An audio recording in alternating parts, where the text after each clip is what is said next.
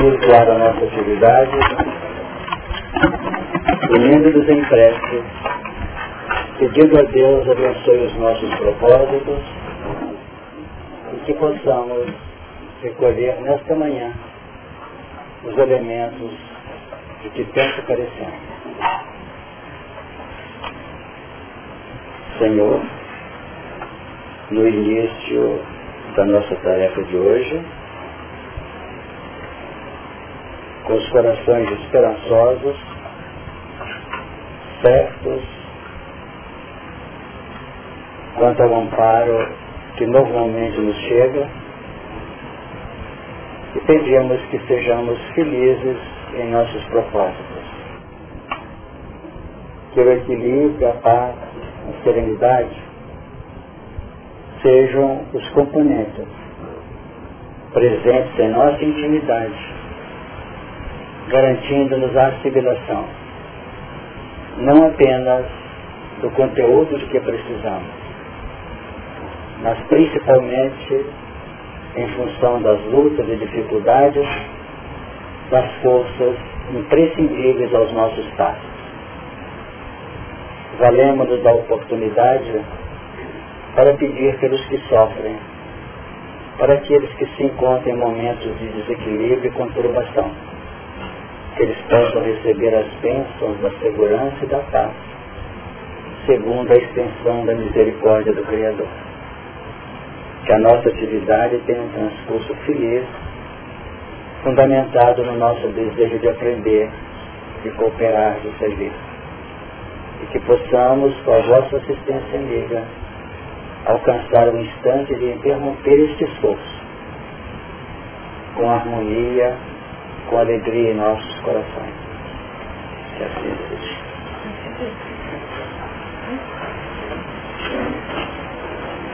Nós temos o capítulo 15 que está sendo estudado do Apocalipse. Nós vamos fazer a leitura novamente do texto, para que fique bem seguro para nós no campo da horizontalidade dos fatos, das narrativas, e tentar retirar mais alguns ângulos que possam nos ajudar na caminhada. E vi outro grande e admirável sinal no céu, ou no céu sete anjos que tinham as sete últimas pragas, porque nelas é consumada a ira de Deus. E vi um como mar de vidro misturado com fogo, e também os que saíram vitoriosos da besta e da sua imagem, e do seu sinal, e do número do seu nome, que estavam junto ao mar de vidro e tinham as harpas de Deus. E cantavam o cântico de Moisés, servo de Deus, e o cântico do Cordeiro, dizendo, Grandes e maravilhosas são as tuas obras, Senhor Deus Todo-Poderoso.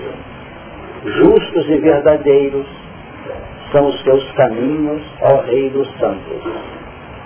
Quem te não temerá, ó Senhor, e não magnificará o teu nome? Porque só tu és santo. Por isso todas as nações virão e se prostrarão diante de ti, porque os teus juízos são manifestos. E depois disso olhei, e eis que o templo do tabernáculo do testemunho se abriu no céu.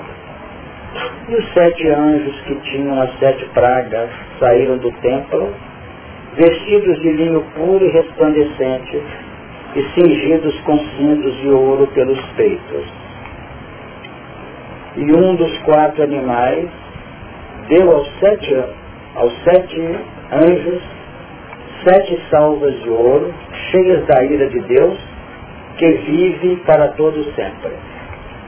E o templo encheu-se com o fumo da glória de Deus, do seu poder, e ninguém podia entrar no templo até que se consumassem as sete pragas dos sete anjos. A leitura define para nós um momento muito especial e quando falamos para nós, especialmente que têm acompanhado os estudos, definindo os lances pelos quais nós estamos passando na atualidade. Falamos de maneira ampla na semana anterior sobre o papel desses anjos, com cujas presenças estariam sendo esgotadas aquelas faixas representativas da ira de Deus. Nos parece que não temos que falar mais disso. Vamos ter nós um ponto aqui para facilitar o entendimento do grupo. E vi um como mar de vidro misturado com fogo.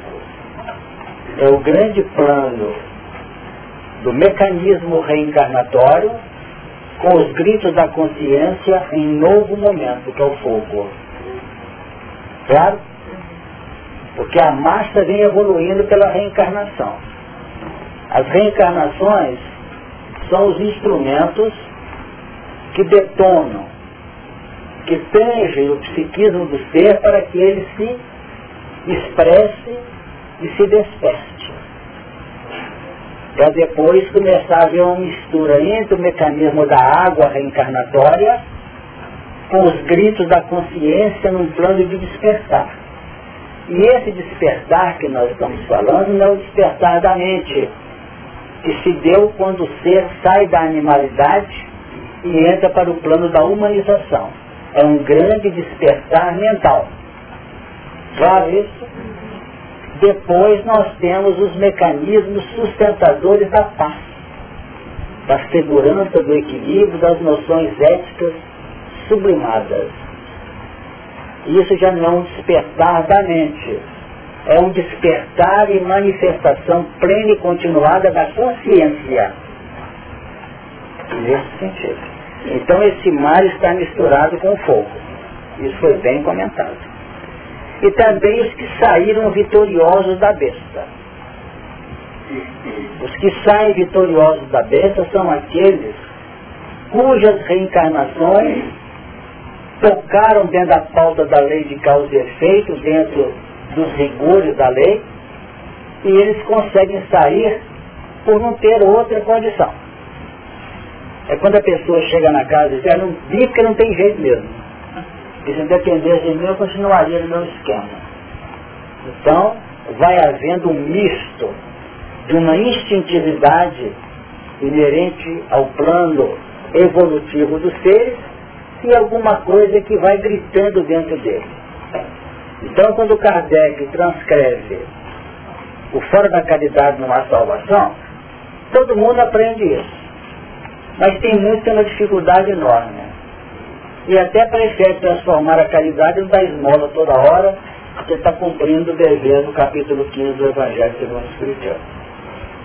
Quando na realidade esta incorporação do fora da caridade na salvação, é uma questão que vai sanear de vez os gritos que tem aquele sentido de desconforto espiritual para nós. Será que nós nos fizemos entender? Deu? Estou mostrando uma linha natural dos acontecimentos. Porque tem muita gente que está operando na caridade debaixo do estigma da ira de Deus. Eu faço quando tem jeito mesmo. E ai de mim se não fizer. Então há um algo que representa uma manifestação que é pessoal, intransferível. Mas não porque Kardec escreveu, porque o grito íntimo manifesta, eu tenho que ser útil. Eu tenho que integrar uma sociedade numa nova dimensão perceptiva. Imaginando que exposto a ser anjo, nós tivéssemos que andar cerceado para andar bonitinho com Deus. Isso é vida, isso é sufoco, isso é abnegação. Então é caridade com satisfação. Caridade com satisfação e vigor íntimo, de paz interior. Mais alguma pergunta sobre isso? Nós estamos tentando pegar o pé. Mas essa caridade, é, ela ser natural e espontânea, porque você fala da, da utilidade, ser útil. Né? Uhum. Ser útil é uma característica do ser humano, nada do ser humano. Mas para ele ser útil, natural e espontaneamente, é necessário despertar da consciência primeiro. Sem dúvida. E para isso é preciso ir de fora para dentro um exercício é, forçado para depois se incorporar. É por isso que nós comentamos, Mariana, da ira de Deus. O que, que é a ira de Deus? É a aprendizagem pela lei de causa e efeito. Nós aqui somos professores de muitas coisas. A gente olha assim, quando a pessoa fala com toda a sua veemência, que ele é um verdadeiro expoente espiritual. Não, ele aprendeu tudo na pancada. Ele aprendeu porque sofreu. E nós estamos tentando reverter esse quadro numa reunião como essa na doutrina. Estamos tentando apropriar um conteúdo trabalhado pelo despertar e pela clareza da nossa mente, que é evidentemente tranquila, no campo do raciocínio e da lógica. Então trabalhamos um conteúdo, o sentimento homologa e nós vamos tentar aplicar. Não é mais uma evolução pelo erro perpetrado que gerou pela, e pelo efeito uma necessidade de respaldo. Porque hoje nós estamos sofrendo é pelo que está de errado, não. Nós estamos sofrendo por aquilo que nós estamos fazendo. Não sei se deu para entender. Tem muitos sofrendo porque fez errado. Por conveniência. E muitos estão sofrendo por dores profundas da consciência. Foi dentro desse termo. Mas tem gente que quer falar. Fala, Cristiano. É.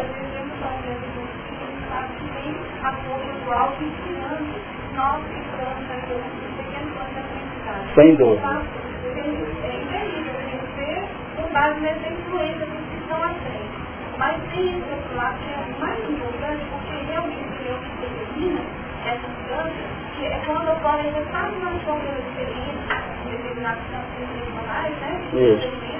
E aí a gente muda, vai um plano, né? E aí a gente vai manifestar outras questões, outros valores, outras habilidades. Certo. Tranquilamente. Só um bocadinho, chama no braço a respeito dessa passagem saíram vitoriosos da besta, estamos que, que é a respeito da reencarnação, quando nós saímos vitoriosos, todos esses problemas que não enfrentamos. Então, é uma experiência que na obra eu já assisti, quando uma cobra quer pegar um sapo, que era alimentado no sapo, ela, ela começa a olhar para ele invadir o seu língua, daí a pouco ele vai ficando mole, vai se aproximando, ela ganha. Agora, eu, eu gostaria de perguntar o seguinte, o fato de nós estarmos encarnados, será que por esse fato já nos faz é, estar sujeitos a, a, essa corrente tão poderosa é, que se não, se não esforçar muito, acaba caindo no imã dessa, dessa, força do mal? Sem dúvida. Pode falar, Luiz?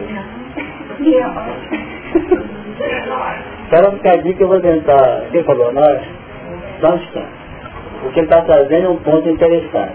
Só que essa serpente, que está fazendo uma conexão com o sapo, que a serpente tem um alto poder de, vamos dizer, elaboração magnética, e as energias da serpente são circulantes elas não são condensadas, enquanto o sapo é um condensador energético. Tanto que nas áreas de magia o sapo é preferível ao serpente, porque a, a, estrutura anatômica dele favorece uma concentração energética em todas as linhas do sensório do sapo. Perfeito? Ele não dispensa energia, ele concentra energia. E a capacidade da serpente, pela sua expressão linear, ondulosa, ela manifesta e entra em ressonância com as correntes mas ela não condensa. Ela está sempre operando de acordo com a linha de, de, de captação das fontes energéticas do laboratório infinito da natureza. Então vamos analisar o que está dizendo. A nossa serpente está na própria estrutura sensorial nossa. A coluna vertebral que termina no cóccix, quando está o centro genésico, fecha lá nas regiões, vamos dizer, profundas da, do, do, do campo cerebral, lá no diencéfalo, por exemplo, onde estão conectados os componentes do centro coronário. Então você tem forças que podem emergir ou subir de baixo para cima nas condições magnéticas da natureza pelo centro, vamos dizer, genético. E você capta do plano maior pelo coronário as energias que te projetam para o infinito de maneira saneada. Entendeu? No córtex, é na região, na última vértebra da, da coluna. Então, forma, não, é, é córtex, eu falei córtex Então você tem toda a coluna representando uma, uma estrutura serpentária. Haja vista que todos os centros vitais do perispírito conectados com os chakras do duplo etérico têm sua linha de ramificação através de toda a extensão da coluna. Então tudo que expressa condição automática, condição, vamos dizer, de, de funcionamento mecânico, está debaixo de um controle harmônico da mente. Se nós temos a mente em elaboração tranquila, ele capta, o ser capta com sua mente bem segura e não só cria um processo de asepsia e higienização de toda a sua estrutura, como também administra-se todas as manifestações automáticas dele. Agora, quando ele está cortado essa linha de comunicação e fechado esse circuito sobre si próprio, ele faz o papel praticamente tentando condensar as energias. E ele consegue pelo campo irradiador da mente. Ele fecha sobre si próprio. E vai normalmente caminhar na utilização dessas energias num plano orientado e disciplinado pelo seu processo egocêntrico ou egoístico. Tudo em função dele. Então, realmente, o que você trouxe é de uma importância capital. Temos o que concentra e o que dispersa. Agora, é preciso saber que natureza de dispersão ou de encaminhamento nós adotamos pela qualificação que o sentimento dá. O nosso sentimento é chamado a um constante processo de elaboração para que nós possamos sentir com amor, com tranquilidade, com segurança, com harmonia. E para completar, dentro daquilo que a Mariana falou e que você também comentou sobre a questão da realidade, é definir um grande desafio nosso. Nós estamos caminhando para um tipo de estudo desse, porque a doutrina oferece a sair da caridade acidental para uma caridade metodologia de vida. Ficou claro, né?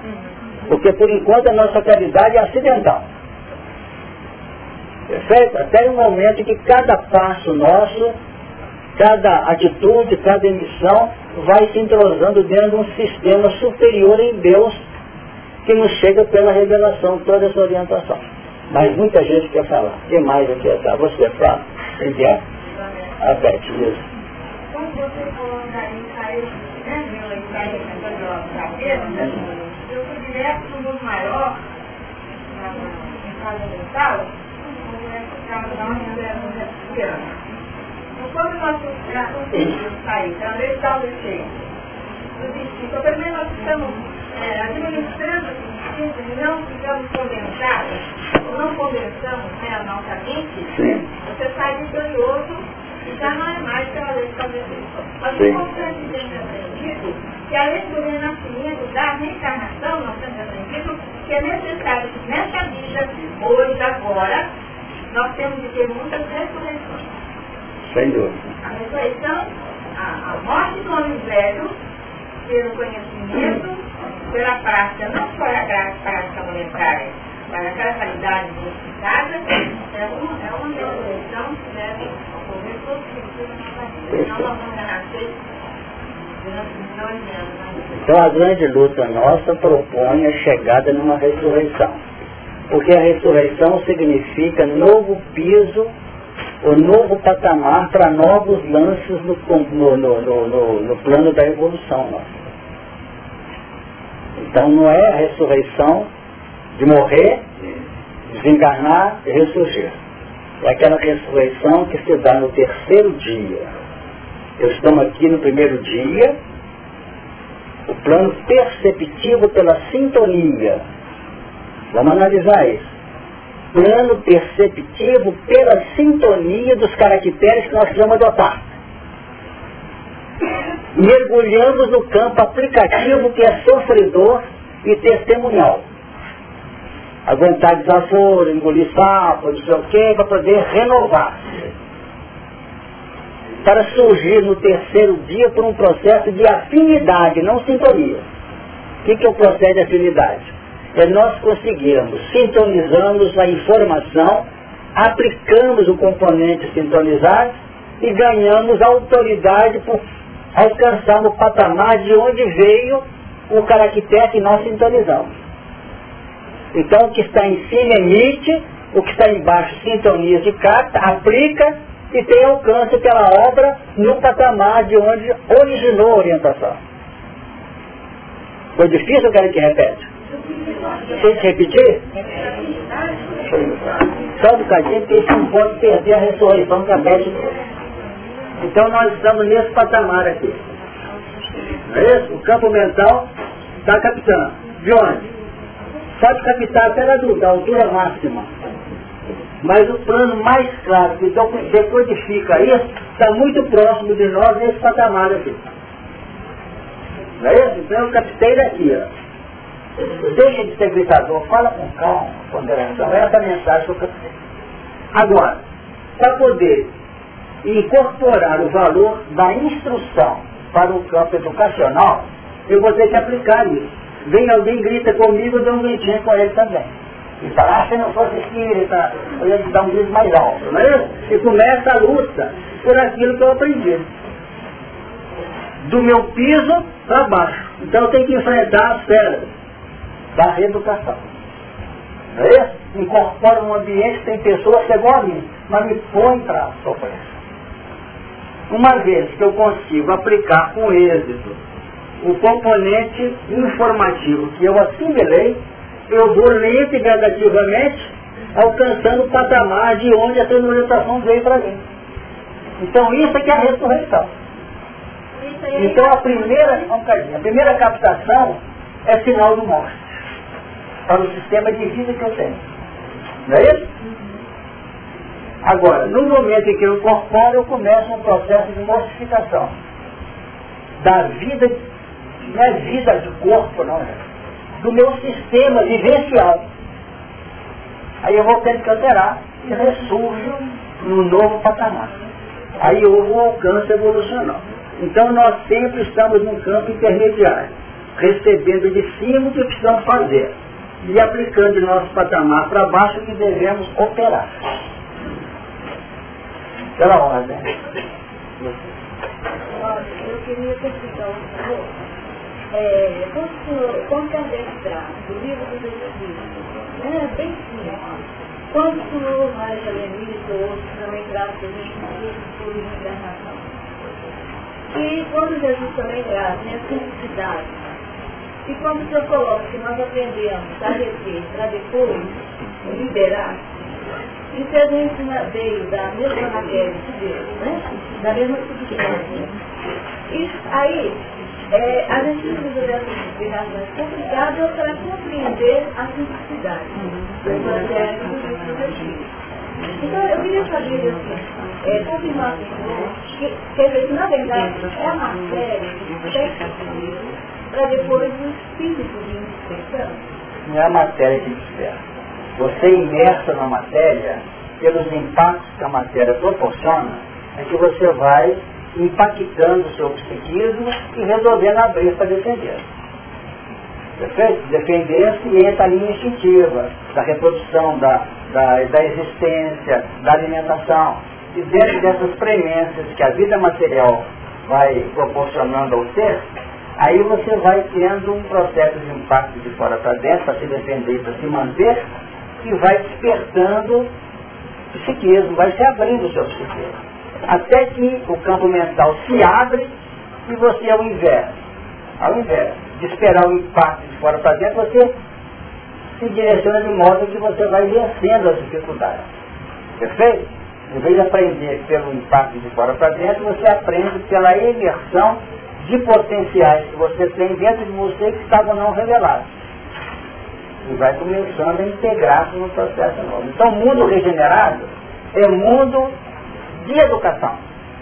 E que você tenta aprender não mais por ter sofrido de fora para dentro, mas pela oportunidade que se abre você a engariar componentes. Então a doutrina espírita, ela é um acervo, um conteúdo que se abre a cada instante para oferecer a nós o quê? Valores que favoreçam a evolução, livrando-nos de algum modo de sofrimento mais intenso. Então a gente pensa que está mas está. Porque quando a gente apropria um conhecimento, é pseudo-conhecimento. Então todo o estudo dessa obra nos coloca na grande sala da libertação, não na sala. Cada reunião dessa é uma soma de desafios. Entendeu? Então nós estamos sala, estamos com tudo na mão para penetrar na sala da libertação. Agora, nós gostamos de ficar sala. Vidas e vidas, reencarnações, nós estamos hipertrofiados de informação. E tem muita coragem de adotá-la. Doutor, essa semana, incrivelmente, eu estava nesse quadro. É, quando eu comecei a deparar com as coisas que a gente vai passando e a vida vai colocando, eu tive uma nítida sensação que Deus mostra que há necessidade que haja uma morte para que houvesse a ressurreição. Aí eu pensei, é, alguém tem que candidatar a matar a gente. Eu pensei assim, para que a gente pudesse nascer de novo. Porque para que eu morrer mesmo, e para chegar de lá tem que preparar tudo de novo, então vamos aguentar tudo quietinho aqui e caladinho. Aí eu entrei lá no missionário Saúde, que foi né, da de novo obra, e me deparei lá com aquele momento do André Luiz caiu um mentor da casa espírita e eles foram seguindo uma turma para a rua. Tenta sintetizar. É, e para poder mostrar para as pessoas, para o Luiz, que a gente vive, aprende, mas aqui dentro a gente ganha essa força toda, mas quando a gente sai lá fora, a cabeça começa a se misturar um pouco lá fora. Aí eu entrei, quando eu vivi isso aí a semana inteira, eu buscando essa ressurreição, e quem não entendeu, virei pensei assim comigo. Será que eu vou chegar nessa ressurreição pela saturação? Sabe, me deu medo de eu estar indo pela saturação. Será que eu estou dando conta? Aí você pode analisar assim, entender. Acho que o povo também entendeu essa argumentação, que a nossa vida é. Que aqui tem, né? Os que saíram vitoriosos da besta e da sua imagem. Esses normalmente saem vitoriosos da besta, saem pela saturação mesmo. Porque a besta representa a nossa adesão ao contexto materialista que tem como ponto fundamental o egoísmo em todos os seus dimensionamentos. Criamos, somos até capazes de dizer que nós somos um ótimo cidadão. Mas não mexe comigo, não bate nem a porta para de hora não. É aquele que fala assim, não mexe com o vizinho, não cuido, cuida da minha família, assino o ponto na hora e não quero nada. Esse normalmente está encasulado no contexto, entre aspas, dessa besta. Ele acha que ele é um cidadão excepcional, mas não entendeu que há uma fluência operacional de amor no universo. E que esse amor irradia de Deus, mas Deus não aplica esse amor entre aspas, que eu estou falando com respeito. Porque a aplicação dele é conosco, encarnado e desencarnado. A pessoa está lá com um mal tremendo, ora, Deus me ajuda para sair dessa doença, vem na mente dele um médico, não é isso? Uma pessoa que vai ouvir, que vai indicar outra, e que vai chegar na outra, que vai consultar e falar. Então o plano aplicativo do amor é conosco, e nós queremos ter usufrutuar do amor. E Jesus conjuga o verbo amar não é o verbo ser amado. Nós queremos ser amados, envolvidos com carinho. Mas na hora de enfrentar a luta irradiadora, fica difícil. Então o que ele está dizendo é um ponto da maior família. Agora eu tenho para isso. Você queria não casar? Já resolveu? Tá? Alguém na casa, você. Bem rápido, porque tem que continuar isso aqui que nós estamos na recapitulação. Mas antes de você falar, você lembra daquele versículo para nós? Que atende a Edna, a questão que tem alguém que me mata? Tá? O irmão entregar a morte. Essa ajuda aí.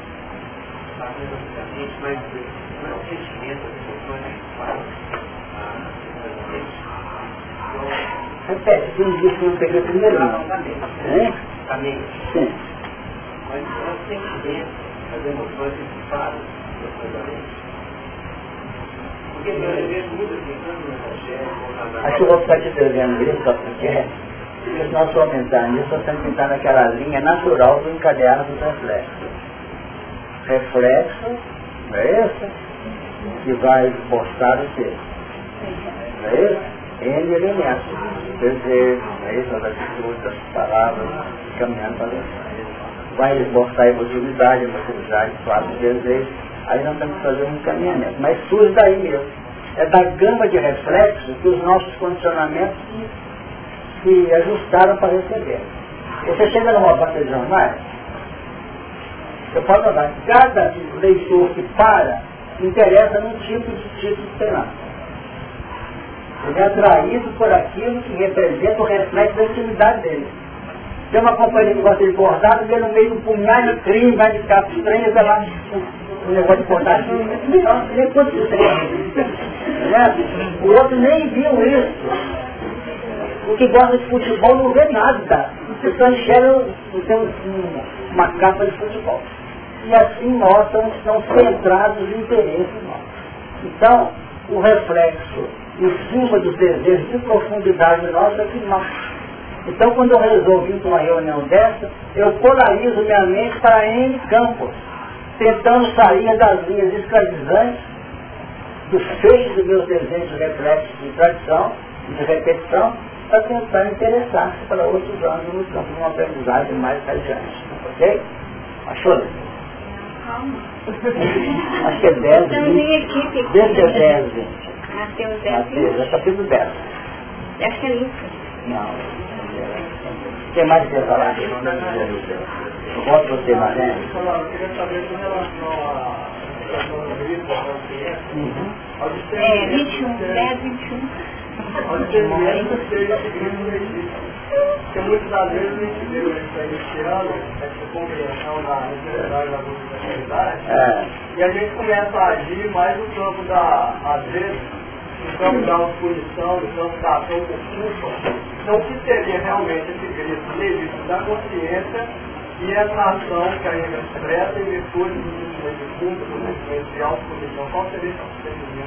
O que acontece é o seguinte, esse, essa captação desses valores que se projetam na, na evolução consciente, esse de algum modo tem que representar uma linha de busca. Porque a mente tem o cérebro, que é o centro das ondulações, e o sentimento, que é a parte do espelho. Então, o centro de ondulações, que representa o seu campo de opções, o seu campo de busca no campo do cérebro, do, do, da razão, você coloca, por exemplo, raciocinou para você vir. Então você está colocando sua mente numa posição desse espelho que se movimenta na, na base para focar lá. Se você não fizer isso, os espíritos podem socorrer num momento de dificuldade por misericórdia, mas não vai ficar assim, tocando, abrindo com, com furadeira sua cabeça para colocar valores. Tem que ser com você e comigo.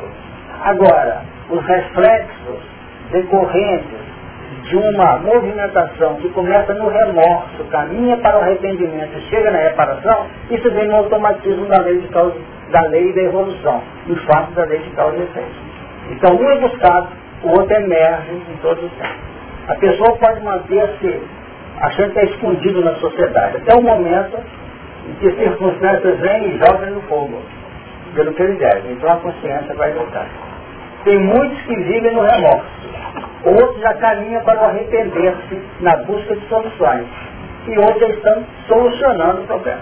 Agora, diz o bom senso, como é que você chama? Provar. Provar. Nós estivemos falando foi recentemente. O seu nome, seu nome meio é, diferente, né? Então, Tovar, o que, que acontece? Esse remorso projeta o arrependimento e, sugere a reparação. Então, ao invés, eu estou demitida por isso, ao invés de esperar a lei me pegar para pagar, eu estou atrás da possibilidade. É por isso que é da ira de Deus. Então tem muita gente fazendo campanha do quilo, ajudando instituições, debaixo da ira de Deus. Sabe uma coisa? Eu vou fazer porque fazendo respaldo meus débitos. É o amor cobra a multidão de pecados. Mas tem muita gente que dentro desse respaldo ainda tem muito de inconformação. Pessoa aqui que eu preciso, que ele não estaria mesmo, né? E com o decorrer do tempo, ele vai diluindo o dever e a obrigação e vai deixando emergir a espontaneidade, fazendo com amor. É muito lindo isso. Né? É igual o passista que a gente fala muitas vezes aqui. que está dando passo para dar as mãos pelos olhos de maneira inadequada, tem cinco anos de dar passo, e daqui a pouco ele começa a sentir um alívio de consciência dos passos que ele tem dado. Mas não é porque ele deu 50 ou 5 mil passos, não. É porque ele está sentindo um alívio na consciência dele, que é radiações que ele não, não detecta por estar dando consciente. Nesta hora, o Tovar, que começa a aliviar a mente em decorrência dos débitos, dentro do plano de, de reparação e restauração do destino, é que entra o grande desafio nosso. Sair da ação sob a ira de Deus para entrar num plano irradiador do pensamento divino com amor legítimo. E nessa hora os espíritos saem fora que a gente tem que decidir. Porque muda a vida da gente. Não sei se conseguimos perceber. Porque tem muita gente que vem, fica, desaparece. Aí um excelente médico sumiu. Quer dizer, pode ter respaldado aquele contingente de espíritos que queriam desarticulá-lo. Mas ele volta para aquele dia de voltar a cair. Porque ele não pegou o voo efetivo. Agora temos mais gente, quem que é agora. Marlene. É devagar?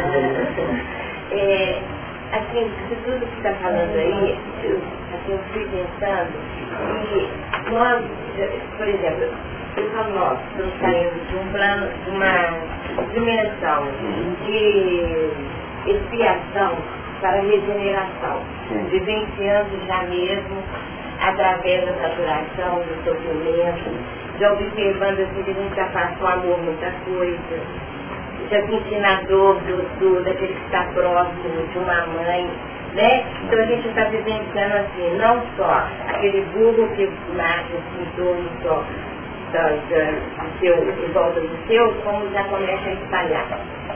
E, mas de vez em quando, esse a gente sente como ping-pong a gente está no, no, no, regeneração, de repente, sem querer, a gente vai lá no, no, é, no São as oscilações do nosso campo mental. Né? Uhum. Isso, assim, às vezes causa muita tristeza, às vezes, porque a gente ainda está assim nessa, tenta segurar como se fosse isso, ou às vezes a gente acha que pela sua, aquele gritinho ali foi importante, porque tem que chamar a realidade daquela pessoa que, né, não, não deixar acomodar. E, e é isso mesmo, é o fim de bonde ainda que nós estamos, né? A gente sente a vibração do bem no, no, regeneração, aquele sol trazendo a vida, de repente dá uma tristeza quando você vai embaixo. Como então, você está se concluindo o seguinte, hoje eu vou, eu campanha bem para você É que quem quiser sair dessa linha de ping que ela está falando, sorri de manhã, chega, tudo bem aqui, gente, tal, e tal, na hora pegando, está radiando, está soltando de bola, tem isso assim, né? Ele não sabe, ele é um coração, é muito comum falar assim, ele é acima de um coração, o que é isso? É porque ele é desse ping-pong, porque ele não consegue administrar emoções, por quê? Falta de investimento. O processo de afirmação do ser depende de investimento. O que é investir? é dar ênfase numa determinada, uma tônica em determinados componentes sem o que ele não sai. Porque ele não pode fazer uma extirpação do reflexo que marca a personalidade dele. Exato. Então ele tem que repetir em cima do mesmo componente que ele está trabalhando, porque os espíritos são muito claros. Né? O processo da espontaneidade vai em cima de quê? de um sistema repetitivo. Repetitivo. Infelizmente tem que ser. Porque senão nós não fazemos uma outra tônica de reflexos. Fica um reflexo mais ou menos, que de vez em quando, de acordo com a posição da mente, reflete aqui ou reflete aqui. Reflete um sorriso, não reflete uma, uma palavra menos feliz que a pessoa irradia. Então tem que haver esse investimento. Não queria voltar para ler isso, mas eu tenho, você quer falar para nós? Mateus 10. É da, da, da falou que alguém tem que matar. Mas estranho isso, né? Hum. Mas é... O irmão entregará à morte o irmão, e o pai o filho, e os filhos se levantarão contra os pais e os matarão. E odiado de todos sereis por causa do meu nome. Mas aquele que perseverar até o fim será salvo. E continuando mais à frente, 10, 35, porque eu vim pôr em o homem contra seu pai, e a filha contra sua mãe, e a nora contra sua sogra, e assim os inimigos do homem serão seus familiares. Bom, quando ela trouxe o, o pensamento dela, eu fiquei assim, presa a uma afirmativa, quando ela colocou assim, alguém vai ter que me matar. Então, a pessoa ficar triste vai te ouvir lá fora. É, é, na, na negação né, do, do movimento natural de, de conquista dos valores novos, a, a afirmativa de que alguém vai ter que me matar. É, eu só tive uma certa preocupação de que alguém no plano exterior, né? é, não no plano exterior, é, esse plano exterior que pode ser avaliado como se as circunstâncias externas fossem alheias à construção do próprio indivíduo. E, e, o Evangelho é bem claro, definindo esse plano de intimidade, que é uma intimidade interior. Uma intimidade interior onde os diversos personagens fazem parte da nossa estrutura psíquica. E os elementos externos nada mais são do que projeções daquelas necessidades criadas pelos padrões elaborados no tempo. Portanto, aquele indivíduo que materializa pode até ser um, um plano de violência externo, por mais que ele seja desconfortável, ele é uma projeção da minha própria sombra que criou condições para que ele se manifestasse. Então, quando eu falo que alguém vai me matar, é porque dentro de mim já existe um desconforto tal tão grande que eu vou criar condições para que a vida materialize aquilo que está dentro de mim. Então é importante que a gente tenha sempre isso em mente para não culpabilizar o outro em função do que nos acontece. Né? Isso é de uma importância muito, muito, muito ampla. Porque nós costumamos pegar o instrumento que revela a necessidade íntima e crucificá-lo. É porque tem muita sogra, muito sogro, muito irmão, muito cunhado, que é julgado para escanteio, por quê? Porque foi apenas um instrumento revelador das carências e necessidades do indivíduo. Quer dizer, na medida que a gente progride no conhecimento, como a doutrina propõe, nós vamos sentindo isso. Quer dizer que cada luta que eu tive, cada inimigo que eu angariei na minha evolução foi decorrente de ter sido infeliz. Que daqui todo mundo grita comigo. Mas ele gritou, aquele foi que gritou numa hora que não devia é meu inimigo por não sei quantas reencarnações. E eu sou uma confusão. Perceberam? Então é preciso que tenha essa ótica de evitar. Quando o negócio complicar, não vamos misturar os fatos não. Porque nós sabemos pelo Evangelho que, que os fatos são todos delineados pela sabedoria superior. Então vamos ter esse cuidado. Então começa por aí. Normalmente quem entrega a morte, como o Lenilson lembrou, no plano da, vamos dizer, da, da manifestação de nossas necessidades, na busca de nossos, nossos caminhos, é alguém de fora. O irmão entregará a morte do irmão. Quando eu leio o André Luiz, ele me entrega a morte, eu não entrego. Mas nesse processo aí, ele explicaria é, o fato da, da, da simpatia, segundo a simpatia, as antipatias e simpatias? Sem dúvida. Mas por aí. Depois em cima. Só um bocadinho, precisa explicar bem explicado, já foi bem explicado, só dar ênfase, isso é importante. Então, os irmãos se entregam no plano de fora em função das linhas que ela lembrou, que todos esses inimigos, esses problemas estão dentro de nós. Tanto quando se estuda o Evangelho, como estudar o Evangelho, nós lembramos. O fariseu está aqui dentro, o saduceu está aqui, o publicano está aqui. Não é? Aqueles reis estão aqui dentro, representando facetas da nossa personalidade. Então o irmão entrega a morte ao irmão e o pai entrega a morte ao filho. Por exemplo, isso está acontecendo nessa reunião. O pai está entregando o filho à morte. Entendendo. O pai de todos nós aqui, que é a nossa, a nossa autoridade. Chega aqui, gente, se calma. Aí nós falamos assim, todo mundo perdeu o barato, né? Está agitado. Agora, na hora que eu entro no plano aplicativo da vida, é o filho querendo matar o pai, não o pai que entregou a morte, não. O pai que representa o que domina a minha vida com aqueles, com aqueles reflexos, com aquelas formas de agir.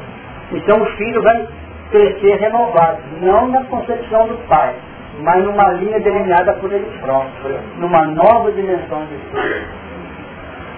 rapidinho, por causa do para frente aqui, nós estamos ainda em versículo atrasado.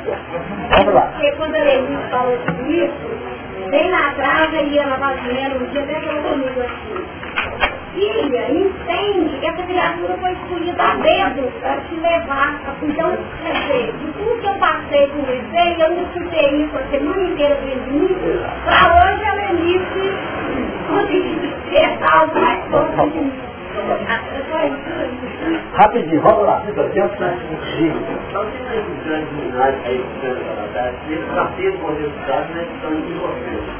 Mas se a gente olhar para o outro lado, não né? E quer dizer, por isso, só na morte, não estão fazendo uma... Nós não estamos escutando, não. No caso, ele escutou, nós vamos cair. Nós não estamos escutando. Tenta falar bem alto e faz um resumo da pergunta. Vai lá.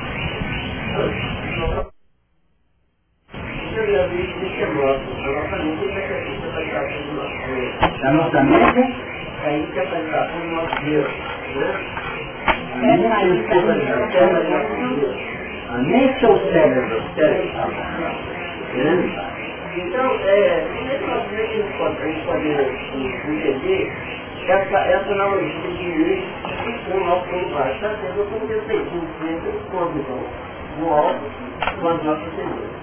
Então, como o não é um determinado, a gente poderia dizer que ele é um piloto, esse servidor objetivo vai em cima dele, sem é, se perguntar sobre o resultado. Ele não gosta de fazer Então, é, eu quero dizer o seguinte, da nossa animalidade, nós podemos dizer que há essa diferenciação, porque senão essa decepção, desatualização de vivência de nós mesmos, porque Jesus dizer, né? Jesus é a distorção continental, somos uma distorção global. Então quer dizer o seguinte, essa estratégia com essa iluminação própria nossa, não é impacto, mas é um todo. Mas por enquanto nós só conseguimos expressar uma significante reflexo da nossa Vamos, vamos sintetizar o que está falando da ressurreição. Naquelas que surgem no campo operacional da vida e nós estamos falando da ressurreição intrínseca do campo moral. Então está dizendo, Jesus ressuscitou em corpo mental, talvez para ter sido, mas que se materializou depois de, de, de, de ressurgido, isso aconteceu. Ele foi visto pelas criaturas encarnadas, pelo, a seguir o plano literal da, do, do, do Novo Testamento. Então essa ressurreição se dá de maneira objetiva. Por exemplo, nós aqui estamos ressurgindo de encarnações anteriores, que nós, entre aspas, morremos para o plano, plano espiritual retornamos. Então nós ressurgimos na carne quando reencarnamos. E ressurgimos da carne quando desencarnamos. Ou seja, estávamos lá, viemos para cá e voltamos. Estamos aqui, vamos para lá e voltamos. Isso é outra coisa. Agora vamos dizer que quem está trabalhando em nível da mentalidade crística, para vamos dizer, um envolvimento na aplicação do amor, do conteúdo evangélico no campo de vida, a tendência é ele partir para um processo de uma recomposição do corpo destino. Semeia-se corpo material, ressuscita-se corpo espiritual. Isso no campo físico e no campo moral também.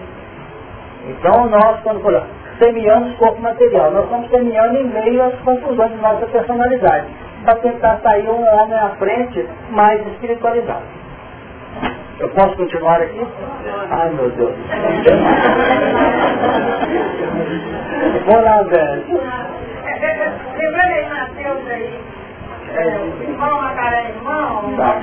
Tem matar, eu eu estou querendo, exemplo, não pode ser, você pode ser aí agente cativo, você tem que ser o agente mesmo, é agente. Por quê? Se o irmão me matar em cima da ira de Deus, eu não vou não. Eu tenho que, eu tenho que morrer pela minha liberação, Tá pela minha também.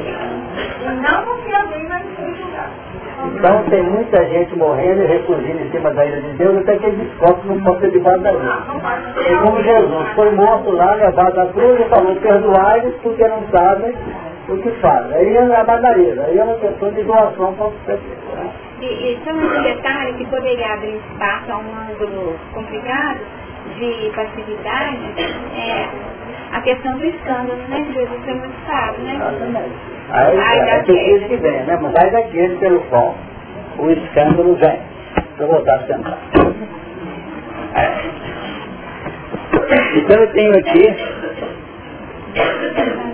o que vai dar uma. Nós começamos, começamos a comentar na reunião passada, e realmente vai colocar uma serenidade em todos os nossos anseios. São aqueles que estavam sentados junto ao mar de vida e tinham as harpas de Deus. Essas harpas de Deus, já comentadas de algum modo por nós, já comentadas, elas representam o quê? A capacidade operacional nas bases do amor. Porque o amor é alguma coisa laborada, é espontâneo pela linha aplicativa e condicionada que nós vamos conquistando. Mas normalmente o amor tem uma série de componentes que marca a sua genuinidade. É que nem a luz. Você joga uma luz forte em alguém, esse alguém pode até se enseguecer. Pode entrar num processo de desajuste no campo óptico dele. Então a orquestração significa o quê? Adequação, que é um dos grandes instrumentos da pedagogia e da didática. Adequar. O Chico atendia as pessoas, julgava para as pessoas, olhava julgar no sentido de carinho de amor. Lançava para elas na medida em que elas podiam assimilar. Nós conhecemos muitos sincerão, nós só depois de cinco anos que eu vim entender o que, o Chico falou. Entendeu? Porque não era hora dele entender. Não era hora dele entender. E o Evangelho tem disso. O ensino de Jesus está sendo compreendido por nós, quem sabe agora. Porque ele foi soltado como uma verdadeira partitura que nós não conseguimos executar ainda, na nossa harpa. Então o conhecimento, as experiências, representam esse instrumento que é capaz de nos proporcionar, dele tirar melodias em perfeita harmonia e segurança. Agora, cada um de nós vai usar essa harpa segundo a sua capacidade de executar. Então o amor, se o amor é conquistado numa determinada faixa pela nossa ótica de abertura, e ele permanece sem evolução, sem sublimação, ele vira justiça. Quanta gente opera numa determinada área e quando abriu o terreno para ela, foi uma abertura de amor. E eu estou numa felicidade, estou fazendo uma coisa que eu nunca pensei que ia fazer. Chega num ponto, se eu deixar de fazer aquilo, ela só. E amor não faz sofrer. O amor é misericórdia. Então, se está havendo sofrimento, é porque está havendo estagnação, uma parada no contexto evolucional. Por isso, ah, que a vida é um sufoco? Não. A vida é uma continuidade. É uma continuidade de buscas. São fatos, situações que se sucedem formando a existência da vida. Então essas harpas tinham as harpas de Deus. Então aqui nós podemos estar debaixo da ilha de Deus. Eu estou no grupo Hermano estudando que eu, se eu não for na semana que vem, a enxaqueca volta. Não está Se eu não for, meu menino fica uma fera aqui dentro. Eu não, eu não posso soltar. Quer dizer, talvez o Espírito está proporcionando para dar segurança à pessoa, para ela descobrir que ela pode faltar à vontade, que não tem perigo não. Mas ela está tão debaixo do estigma que ela culpa tudo que aconteceu é decorrer a ter faltado aquela semana. E muitos falam isso mesmo. Faltei, mas que desastre aconteceu com ele. Não é isso? Então o que, que ocorre? Ele tem a instrumentalidade, agora tem que executar. Agora, dentro, olhem bem que coisa interessante. E dentro, então, a alimentação é onde a gente vem buscar o alimento da alma. Sem dúvida. É? Mas quantos passam tempo sem descobrir isso? Vem por uma necessidade, né? Então cantava o cântico de Moisés, o servo de Deus, e o cântico do Cordeiro. Então tem uns que executam na arte o quê? O campo da justiça ele procura ser coerente no campo ético. A justiça tem um ponto muito interessante. Ela ainda representa um processo de defesa dos interesses pessoais. E o amor representa uma abertura dos interesses pessoais na evidência do amor junto daqueles com quem nós convivemos, com quem nós nos relacionamos. Então, realmente, tem gente que está num cântico mais de Moisés do que propriamente do Cordeiro. Então, ambos os cânticos são válidos. Mas o cântico de Moisés implica sacrifício. O cântico de, do Cordeiro representa misericórdia. Entendeu? São dois aspectos diferentes desses acordes. O religioso tradicional executa muito mais o cântico de Moisés. Não posso passar na porta do baixo para não me contaminar. Eu não posso ter uma garrafa de vinho na casa para não ter perigo de, de, de entrar no álcool. Eu tenho que pensar cada palavra para não falar palavrão. Quer dizer, está todo cerceado. Não matar, não furtar, não fazer isso. Eu cântico de Moisés. Para ele isso é amor. Oh, gente, isso é muito importante. Porque senão nós ficamos perdidos no contexto social de relação. Então os que estão cantando Moisés, com, vamos dizer, com autenticidade, com determinação pessoal, ele está vivendo amor para ele, entre aspas. Ele está angariando pontos da maior transcendência para ele. É preciso que a gente corte de vez querer igualar os outros na ótica que nós temos. Tem criatura que vai chegar muito mais feliz no plano que a gente. Porque deixou de fumar e beber nessa vida. Foi nada. Mas para ele, no campo relativo das, do, das sensações, dos valores que ele possui, isso foi uma vitória transcendente. E nós podemos chegar lá, pois é, eu deixei de fazer isso, isso, isso, está a minha ficha. É? Não queremos com isso comparar em absoluto, no seu sentido absoluto, quem progrediu mais. Isso é relativo, isso é com Deus. Mas nós temos que ter essa visão.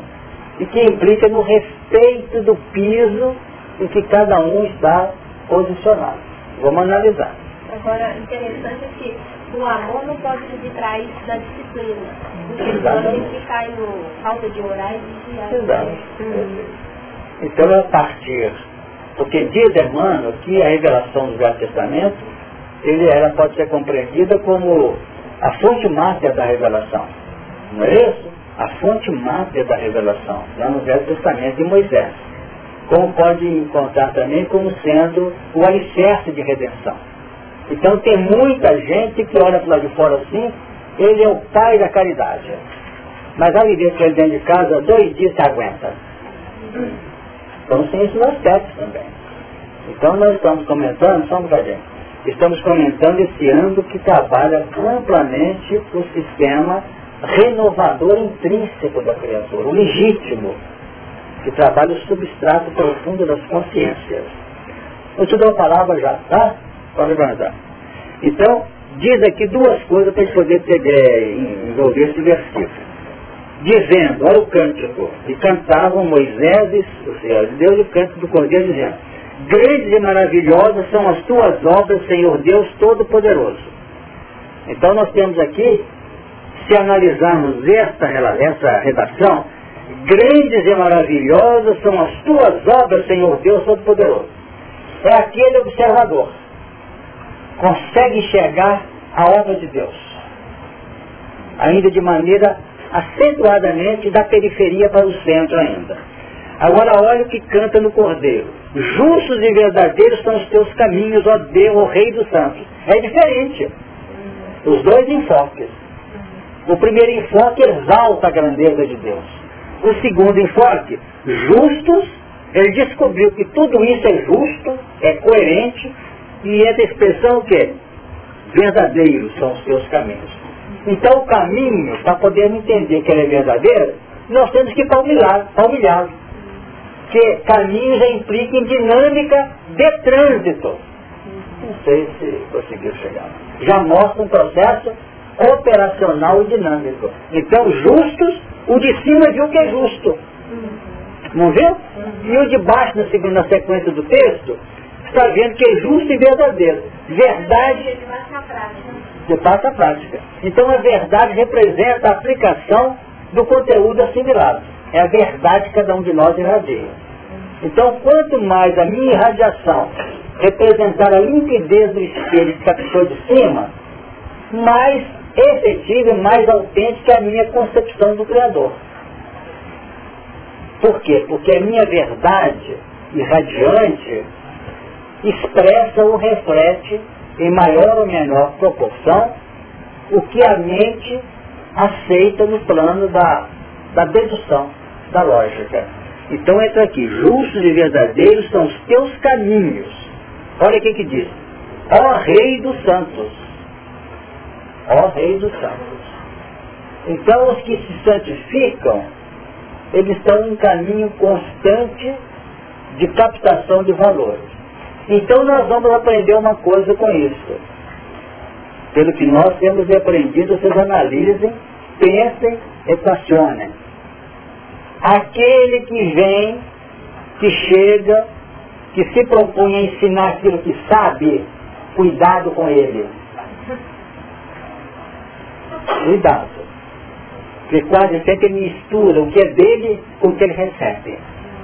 Nós estamos aqui falando de coisas que o que está falando aqui está precisando tanto quanto você.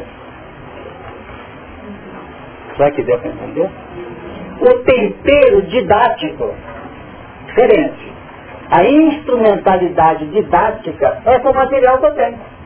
Não o conteúdo. Porque o conteúdo é geral para todos nós. Porque no momento em que a gente fecha o circuito, é isso que eu vou falar, o que eu tenho para dizer, que eu sou um PHD em tal E eu sou, pá, pá, pá, pá, cuidado. Isso é orientação e esclarecimento linear.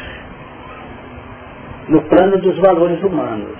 Agora, na área transcendente do espírito que informa metodologia, mecanismo e também essencialidade de vida, isso não pode ser transmitido no seu sentido de tirar daqui para falar. Então o nível que eu alcance, que qualquer um de vocês alcance, passa a ser uma tábua refletora do que vem de cima. Para que a gente possa, às vezes a gente fala, chega no final da reunião, não, você falou uma coisa que foi para mim. Não acontece? Eu acontece comigo com os que eu ouço também, os que, me, os que eu estou acompanhando. Você falou uma coisa que vem em cima. É sinal que fui eu que falei. Eu falei na verbalização, mas eu refleti. Porque quem lutou para que aquilo chegasse no, naquela criatura, quem sabe foi o seu amigo espiritual e o, o acréscimo na misericórdia de Deus. Então eu não queria com isso desmerecer o papel nosso, não. Até parece que eu estou querendo ser humilde, quando na realidade a humildade não existe. Está longe ainda, embora estamos perseguindo ela. Agora, isso é importante ter em conta. Por isso que o rapaz, quando ele faz o curso, não, olha, de expositores, você lembra como é que a gente coloca lá nos tópicos? Qual é o papel do expositor? É canalizar aquilo que tem aprendido, visto, analisado na obra do Evangelho, na obra básica e subsidiária idônea da doutrina espírita. Esse que é o nosso papel, transmitir para lá. Vai transmitir os conceitos que nós temos, que qualquer conceito tem um, tem um prisma de relatividade. Nós mudamos toda hora os nossos conceitos. Como é que eu vou querer que o meu conceito seja verdade daquele que está me ouvindo? Esse ponto nós temos que ter consciência consciência. Agora, na hora que eu consigo transmitir alguma coisa coincidente com a minha capacidade operacional, eu sinto que isso pode ter um magnetismo mais profundo. Mais profundo. Não pelo mérito, quem sabe que eu tenho, mas pela oportunidade que eu dei à espiritualidade de canalizar um ensinamento com mais aprofundamento, com mais segurança. Vamos ouvir lá como é que é o Rita está lá atrás? É. Fala bem alto para o ouvir. lembrar o primeiro capítulo de Paulo inteiro. Sim. Né?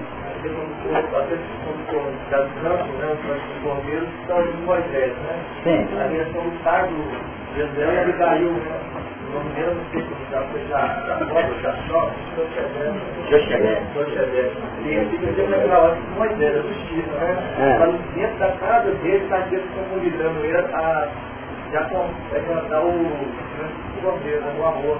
Certo. Quem tem conhecimento de Jesus naquela época, né? Perfeito. Alguém mais diz? Só um cadinho. Você começou a me responder antes de perguntar. Aí eu não queria entender melhor. É, então, é, pelo que eu vejo, eu estudando, dentro da teologia, o, o Novo Testamento, o Apocalipse, sempre vai no Velho Testamento. Exato. pegar algumas É coisas. uma linha que se integra perfeitamente. Isso. Então, é, é, fazendo o o que eu gostaria que me fizesse é essa transposição da lei de Moisés para. Sabe? Amar é aplicar Moisés. Aplicar, é estudar Moisés. Tanto que está em Paulo isso. Portanto, a prática da lei é o amor. Porque a lei nos pega de fora para dentro. Na medida que ela vai se incorporando ao nosso psiquismo, movimenta a nossa intimidade num processo de metabolismo. E há uma tendência normal que aquilo saia né, no fluxo normal interativo nossas pessoas. E na hora que aquilo sai pela capacidade aplicativa, sai na forma de amor com as gradações. Amor em maior ou menor. Para nós pode ser um amor 100%. Para determinados elementos do nosso piso pode representar uma parcela ainda. Às vezes está ótimo, os espíritos falam assim, você não viu nada ainda, aguarda que tem mais serviço para você. Mas é possível, tem. Vocês estão enxergando o nosso potencial. E nós às vezes estamos, vamos dizer, magnetizados pelo alcance da nossa linha de atividade. Tanto que nós temos que estar atentos para isso, não como um ponto masoquista ou de pressão.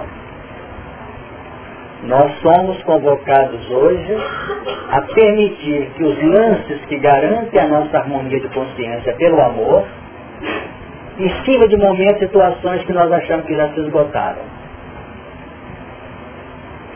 Repetindo, não precisa. O amor sai com genuinidade em cima daquele que a gente fala, não tem mais jeito, cheguei no ápice. Aí a nossa concepção vai ser derrubada, porque a gente vai fazer coisa no excedente que está colocado com os, com os, com os publicanos. Se a vossa justiça não, não, não evangelho, se a vossa justiça não exceder dos escribas e fariseus, não é isso? De modo algum entrareis no reino do céu. Então a nossa justiça, ela tem que ter uma flexibilidade. Nunca dizer que acabou. Nunca dizer que não tem jeito. Nunca dizer que está cansado. São expressões que a gente fala não é para criar santos, não. É para criar um estado de desativação de conceitos e preconceitos impeditivos da nossa caminhada. Analisemos isso. Porque sempre tem. Nós temos experiências, vocês têm, que não tinha jeito e teve. Os espíritos estão olhando todos os caminhos assim, sem misticismo quando eu falo dos espíritos. E nos sugerem, eles não vão apenas fazer o trabalho que nos é competente, mas vão mostrar para a gente de maneira muito sutil, ó, ali tem lugar. Então é essa con- essa concepção. Quem pediu ali você fala.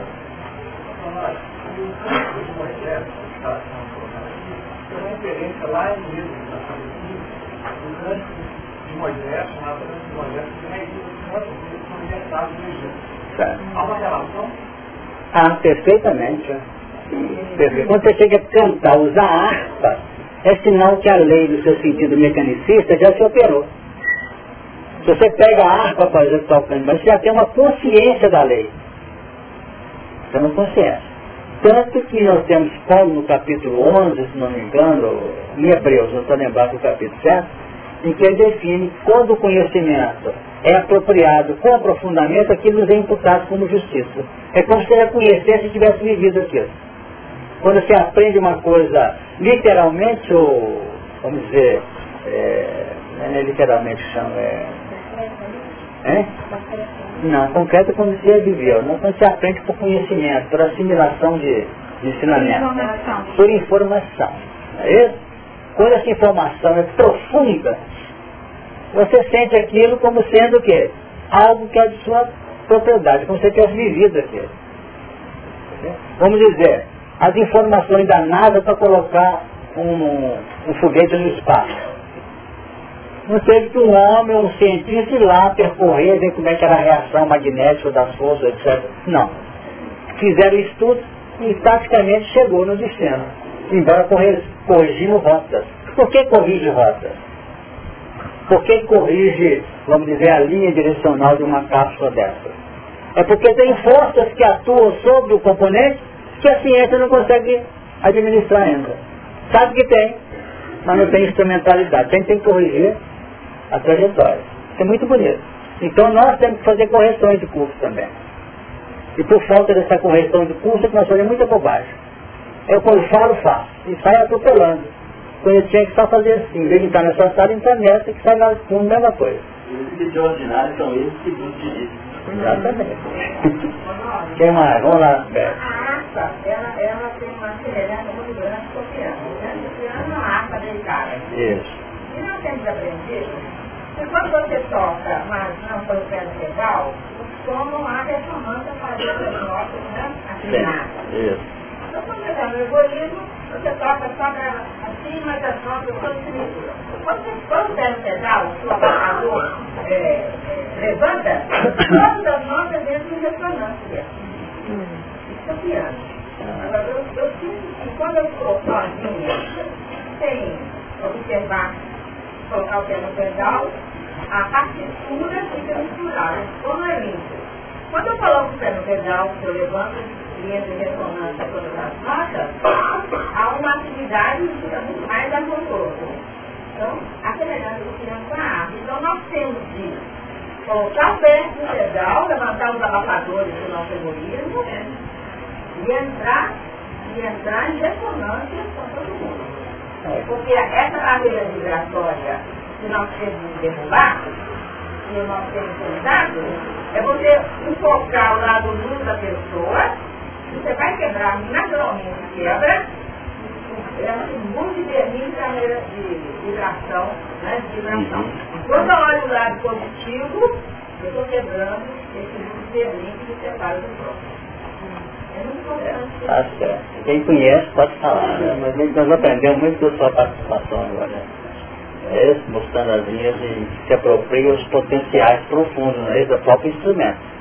É questão já de aprimoramento, né? Isso é questão já de, de técnica que cada um de nós vai naturalmente ajustando. Pode falar, Cristiana.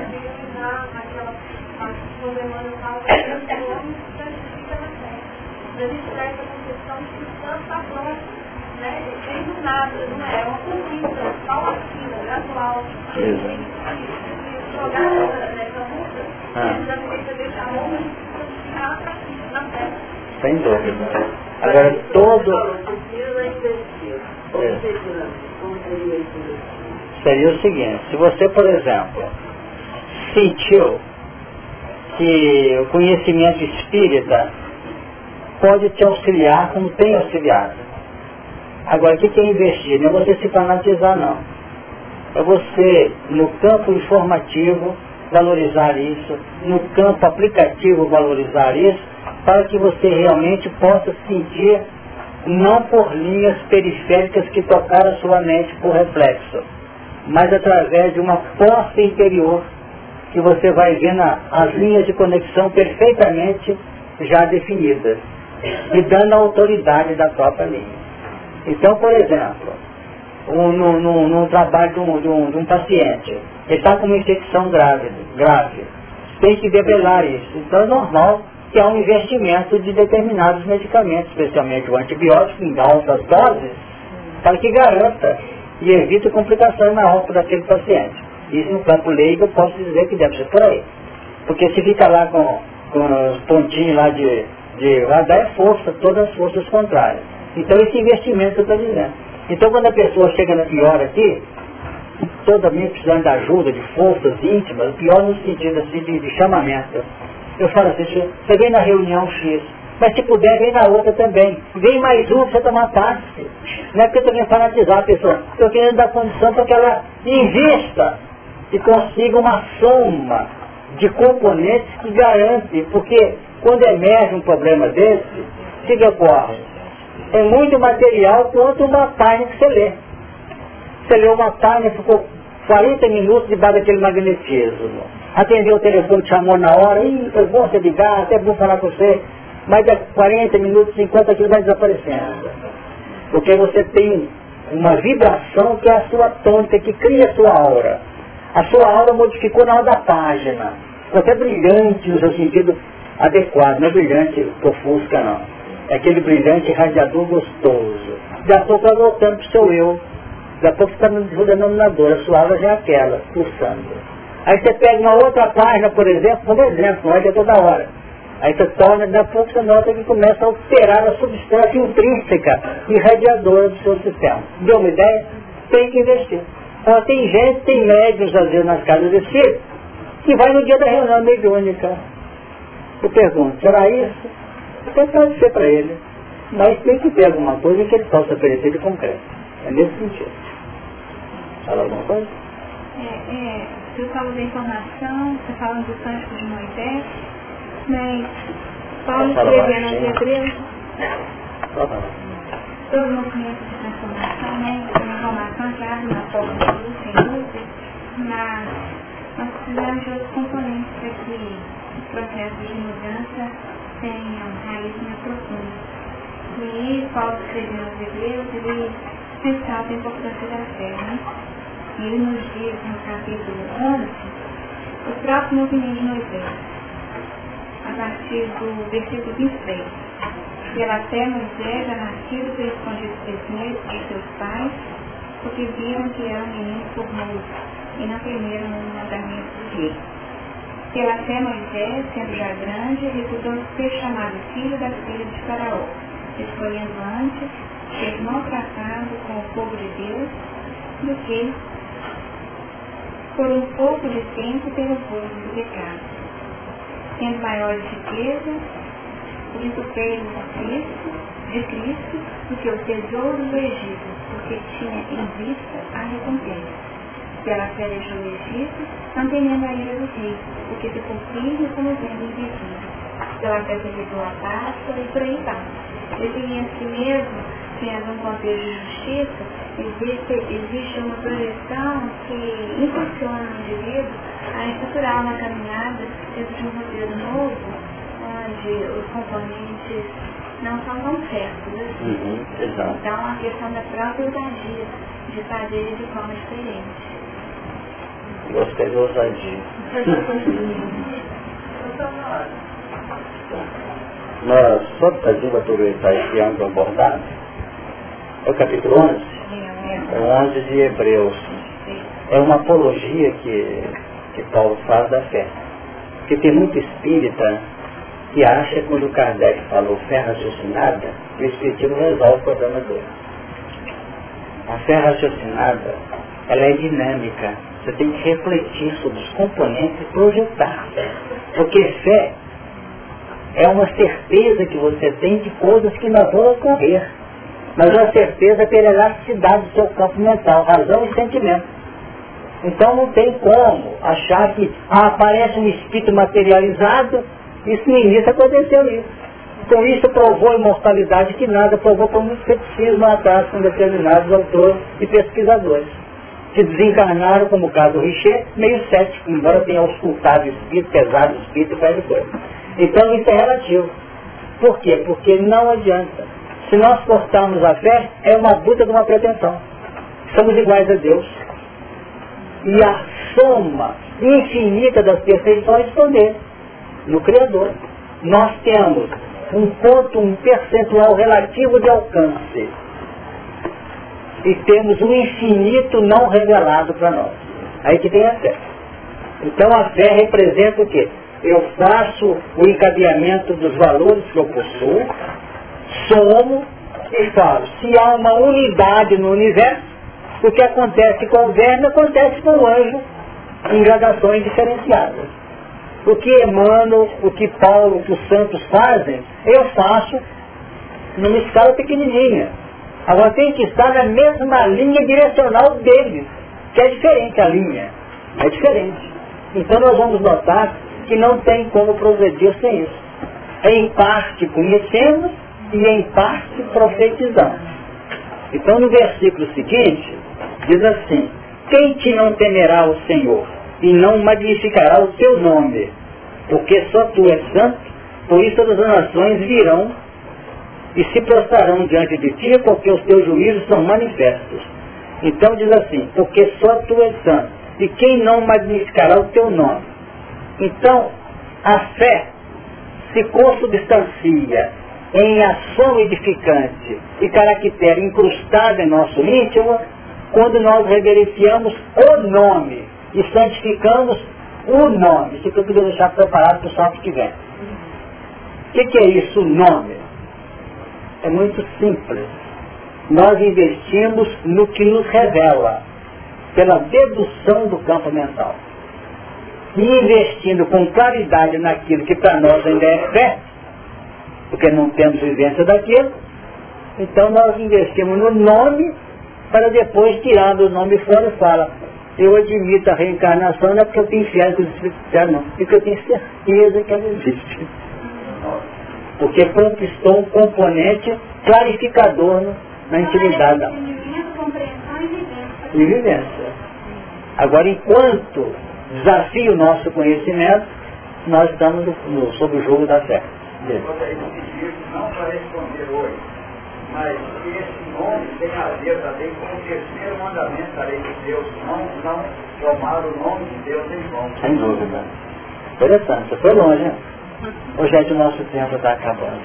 Vocês hoje brilharam, não? Brilharam. Nós temos aqui um lembrete para você. Na nossa reunião do último Conselho Federativo Espírita do Estado de Minas Gerais, em outubro último, o Conselho reunido deliberou sugerir a todas as casas espíritas que fizessem uma alusão ao bicentenário de Allan Kardec no dia 18 de abril, já que o fim do ano que marca o nascimento a 3 de outubro, teremos muitas atividades, inclusive o Congresso na França. Então, dia 18, amanhã, domingo, às 15 horas, o Grupo Emmanuel, numa atividade absolutamente fora do nosso ritmo, vai fazer uma reunião aqui alusiva ao bicentenário de Allan Kardec, com o título Allan Kardec e o Evangelho. Quem vai fazer essa palestra vai ser o nosso querido Marival, tem hoje? Marival, Ah, é da dona da palestra? Talvez melhor, né? Hoje aparece também na União. É, Marival, Marival Veloso de Matos, que é vice-presidente da União. Ele vai fazer a palestra para nós aqui. E chegou um momento que o Fernando falou assim, vamos lá, né? Dar uma, uma força e vibrar, porque tudo que nós comentamos aqui hoje, em outras reuniões, que vem respondendo aos nossos anseios, abrindo campo para a nossa caminhada com mais tranquilidade e segurança, é essa figura, naturalmente, do Allan Kardec. A quem nós devemos parcelas amplas do nosso próprio destino, sem palidecer a figura daquele que o conduziu aqui, que é Jesus. Então, amanhã às 15 horas, vai ter um futebol aqui, não quero é, é, vamos dizer, fazer frente ao Mineirão não, mas quem sabe a gente pode dar uma força. Né? 15 horas amanhã. Nós vamos encerrar.